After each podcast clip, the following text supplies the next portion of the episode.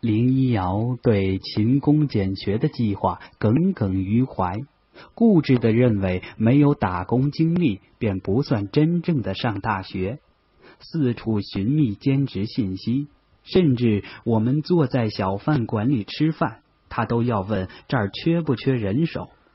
服务员妹子很快带来老板的回复：“这里只缺一名老板娘。”林一瑶有些沮丧，但很快他又神气活现起来，神神叨叨的说：“你知道吗？这儿的老板一直暗恋这个服务员，却不好意思开口。刚才他说这里只缺一名老板娘，其实是在向那个服务员暗示表白呢。可惜服务员太笨了，怎么也领悟不到。”我不禁肃然起敬。你怎么知道这些的？他眯眼一笑，我瞎掰的。我顿时无言以对。但他拖着腮帮，自我陶醉的说：“说不定事情就是那样呢。那么，在他们俩的爱情故事里，我就是一个素不相识但举足轻重的配角，多厉害呀！”为了消除他内心的怨念，最终我还是张罗着给他找到了一份兼职工作，周末去给几个小孩辅导功课，督促他们写作业。家长开的酬劳相当靠谱，但据知情人透露，那几个小孩十分难缠，之前几位家教都以一句另请高明。结束了短暂的师生关系。林一瑶准备的相当充分，不但向学姐借了一套正装，而且还琢磨出一种被他命名为“不怒自威”的表情，专门用来动下不听话的孩子。他屏住呼吸，面容冷峻。目光像电压不稳的白炽灯似的明暗不定，而后问道：“我这表情是不是很可怕？”我极力忍住内心想要大笑的冲动，点头说：“嗯，冷汗都出来了。”他这才欣慰的出发了。当天傍晚，他打电话回来，嘚瑟的说：“那几个小孩都挺听话呀。”哪有你说的那么恶劣？他们还叫我林老师，毕恭毕敬的，写作业时都不敢抬头。我不禁会心一笑。小孩当属最擅长以貌取人的物种了。林一瑶当家教的那段时间，我在学校附近打零工，或是给英语辅导班拉生源，或是给快餐店跑腿。甚至在超市干过装卸。尽管如此，我们仍然与大多数校园情侣一样，小日子过得很拮据，把赚来的钱每一分都小心翼翼的存着。因为林一瑶想存足够盘缠，和我一起去大连或者厦门看海。心有余而力不足呀！看着旅游杂志里美丽的海滩，他有些郁闷。我非常希望实现他的愿望。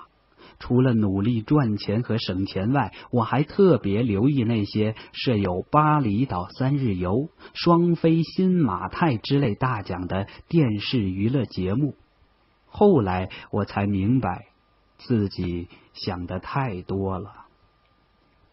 可是，当林一瑶的爸妈提出五一节带他去青岛玩时，这个做梦都想看海的小家伙，在欢欣鼓舞一阵子之后，却决定放弃这个机会。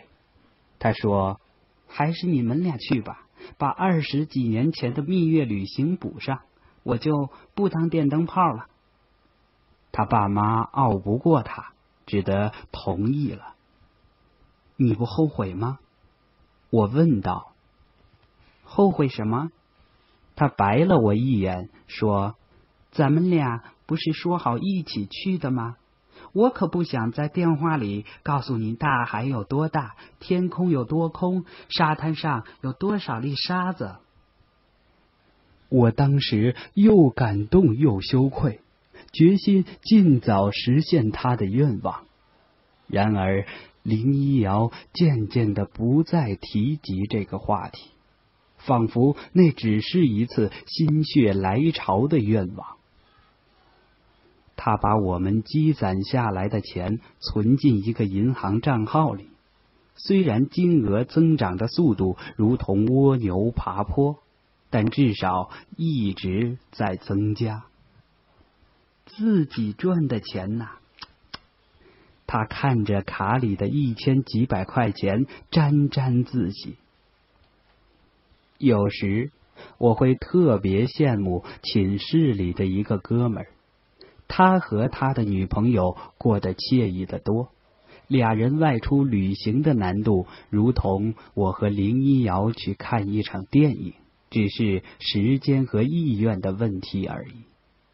他们会在个人主页里发布旅行中的照片，万尺高空的云海，精美丰盛的食物，波澜壮阔的峰峦，以及风格各异的建筑。而所有的这一切，不过是因为他有一个好爸爸。